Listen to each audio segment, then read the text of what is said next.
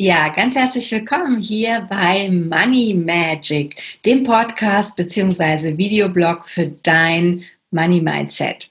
Mein Name ist Iris Irber und ich freue mich, dass du heute mit mir über Geld reden willst.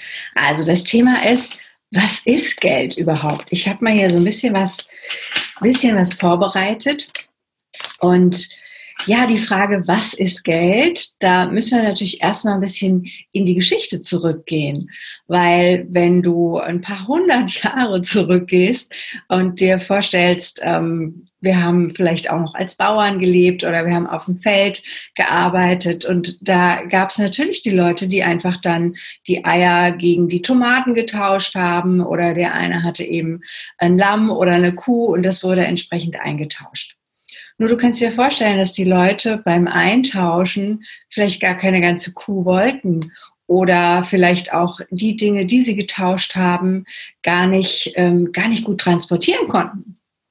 Und das heißt, clevere Leute haben sich dann überlegt, ah, okay, wie können wir diesen, diesen Tauschhandel ähm, entsprechend einfacher machen? Und wir wissen auch von allen möglichen ähm, Hochkulturen, dass auch da immer schon Tauschobjekte ähm, eingesetzt worden sind. Also nicht wir haben das jetzt irgendwie in der Neuzeit erfunden, sondern es gab immer schon Dinge, die über einen bestimmten Wert verfügt haben, ob das dann bestimmte Muscheln waren oder bestimmte, bestimmte Steine, ne? also auch wenn du an Edelsteine denkst. Ähm, und die wurden eben entsprechend eingetauscht, weil man konnte sie viel besser tragen, viel besser transportieren. Und dann später natürlich auch ähm, alles, was mit Gold und Silber zu tun hatte, wenn du dich so an Museen erinnerst mit den alten Goldmünzen. Und es ist ja auch irgendwie logisch. Ja, ich kann natürlich mein Säckchen mit den Münzen viel leichter nutzen und viel leichter eintauschen, vielleicht gegen Essen oder gegen eine, gegen eine Fahrt von A nach B oder gegen eine Überreise, Überfahrt. Und Irgendwann war das mit dem Geld, also mit dem Gold oder mit den Talern auch zu schwierig, weil du kannst dir vorstellen, wenn jetzt zum Beispiel ähm, Kriege finanziert werden mussten oder ähm, irgendwelche Könige, Kaiser, Gutsherren ähm, da ihren, ihren ihre Steuern erhoben haben, dann waren das ja Tonnen. Ja, die, wie, wie bei Robin Hood kennst du noch die, die Schatzkisten, wenn da äh, die Goldkisten transportiert werden. Und dann sind Leute auf die Idee gekommen, wieso können wir dafür nicht einfach so eine Art Gutschein ausstellen? Also du gibst mir deine Goldtaler und ich erstelle dir einen Gutschein über 50 Goldtaler, 100 Goldtaler, je nachdem. Und aber dieser Gutschein, dass wir das machen, da bekomme ich ein bisschen was für. Ne? Dass ich dir praktisch das gebe. Ähm, und so haben sich dann auch, hat sich das Zinssystem entwickelt.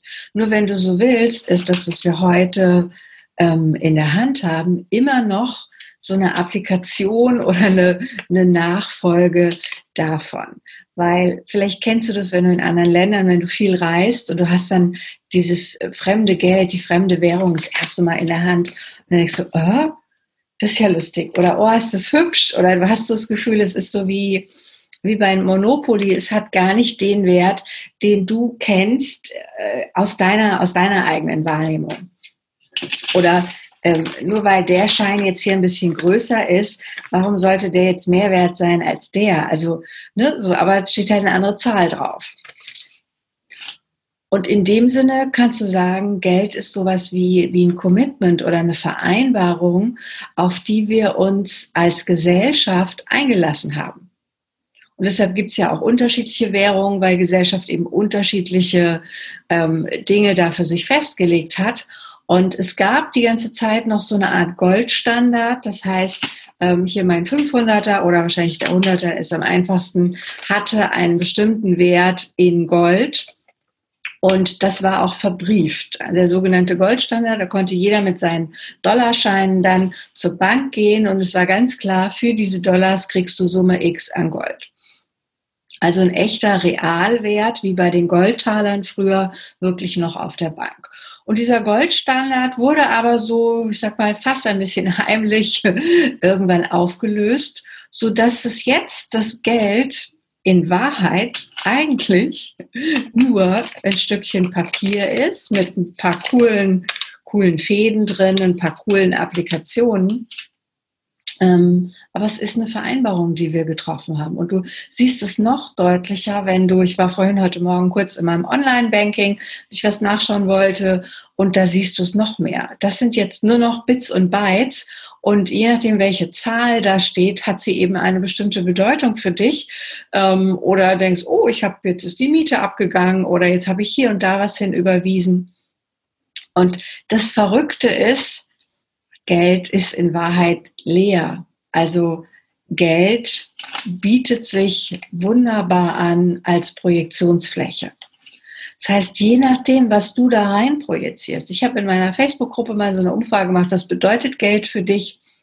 Und da war der Renner oder mit der, die meiste, die meiste Rückmeldung war Freiheit. Und es ist ja schon interessant, weil ganz viele Menschen rennen ja dem Geld hinterher und das fühlt sich oft ganz unfrei an.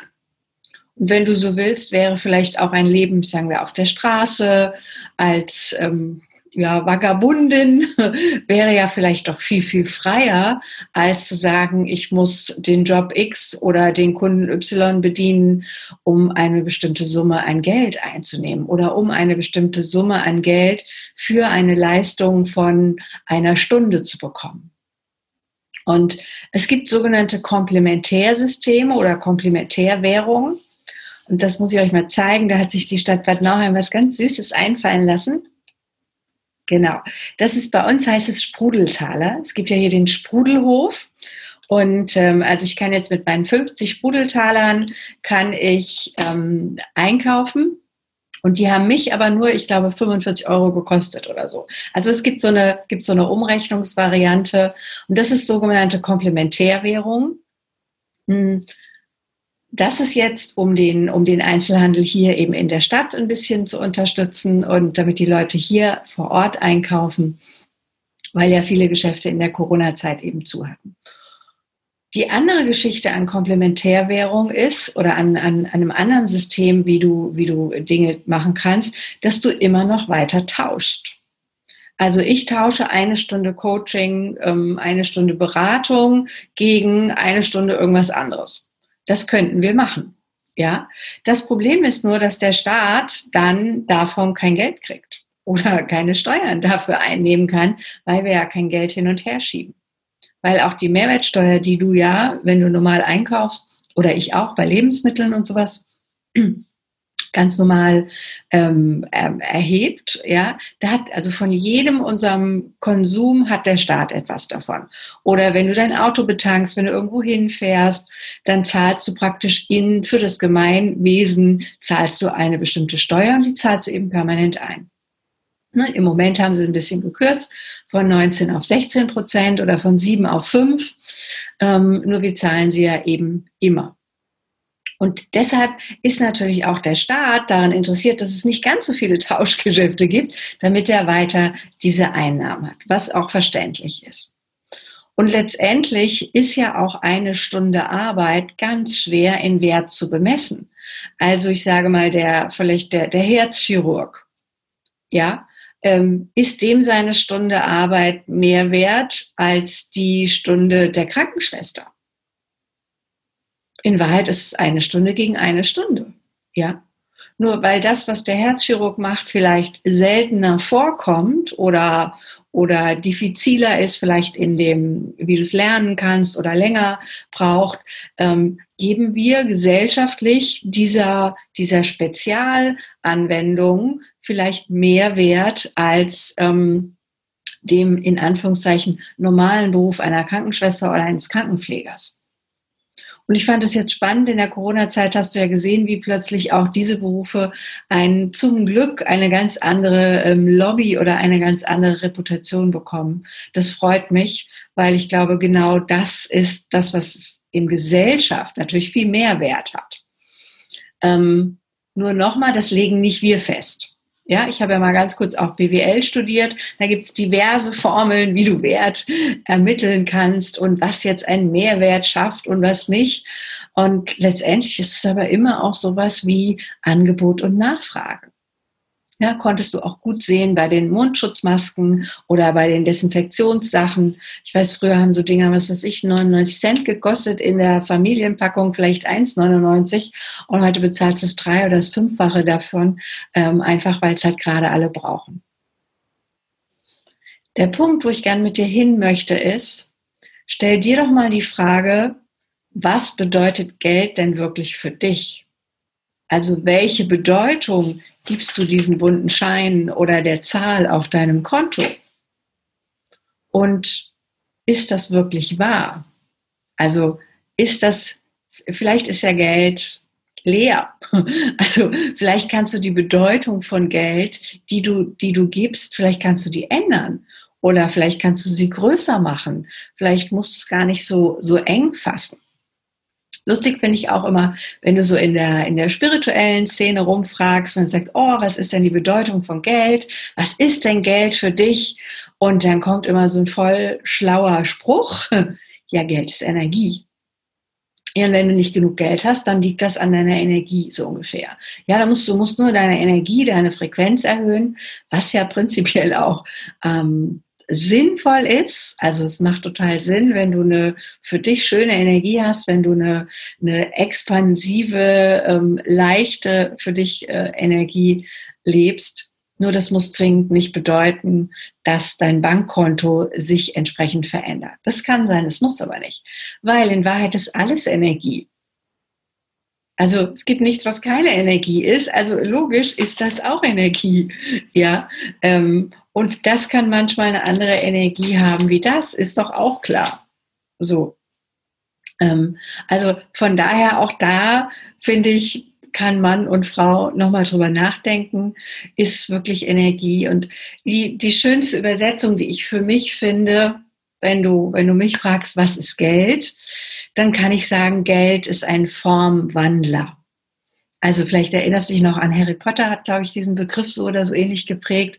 Und ich kann einfach jetzt hier mit diesem Schein in den Laden gehen und kann, kann mir von mir aus Brötchen kaufen oder ein Eis oder vielleicht eine Suppe oder ich kann mir ein Haarshampoo kaufen.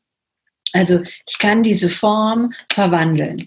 Und vielleicht kann ich dann später auch mein Haarshampoo nochmal gegen eine Suppe oder Brötchen wieder eintauschen. Auch das würde funktionieren. Weil erstmal ist es für mich ein Formwandler, mit dem du von mir aus ein Auto kaufen kannst, ein Haus kaufen kannst. Du kannst aber auch unter die Bettdecke legen. Dann ändert es seine Form eben nicht, dann bleibt es da. Mal abgesehen davon, dass es dann ein bisschen wieder natürlich am Wert verliert. Ne, die momentane Rezension liegt so bei zwei Prozent. Vermutlich ist sie noch höher. Ne, es gibt ja immer so offizielle Zahlen und inoffizielle Zahlen. Das heißt, das, was der Schein heute wert ist, ist er nächstes Jahr natürlich nicht mehr wert. Und er verliert dann entsprechend. Und ähm, ja, für die Podcast-Leute, ähm, ich habe bunte Scheine in die Kamera gehalten. Und wenn ihr wissen wollt, wie so ein Sprudeltaler aussieht, dann guckt doch mal bei der Stadt Bad Nauheim auf der, auf der Internetseite. Da könnt ihr das sehen. Ist also wunderschön ein Bildchen vom Sprudelhof abgebildet und unten drunter steht eben der Wert dieses Sprudeltalers drauf. Ja, also mich interessiert ganz doll, was bedeutet Geld für dich? Oder hast du dir überhaupt schon mal Gedanken darüber gemacht, wo Geld herkommt, äh, wozu wir Geld brauchen und ob es nicht vielleicht auch bei dir die Möglichkeit gibt, vielleicht viel mehr Dinge zu tauschen, weil es einfach auch Freude macht oder Dinge gemeinsam zu benutzen. Wir sind ja immer noch auch in der Share Economy oder ne, das ist ja immer noch so auch ein bisschen hip oder en vogue. Also was bedeutet Geld für dich? Schreib mir das ruhig in den Kommentaren, schick mir eine Mail und ja, ganz wichtig, bleib entspannt, auch mit deinem Geld. Bis bald.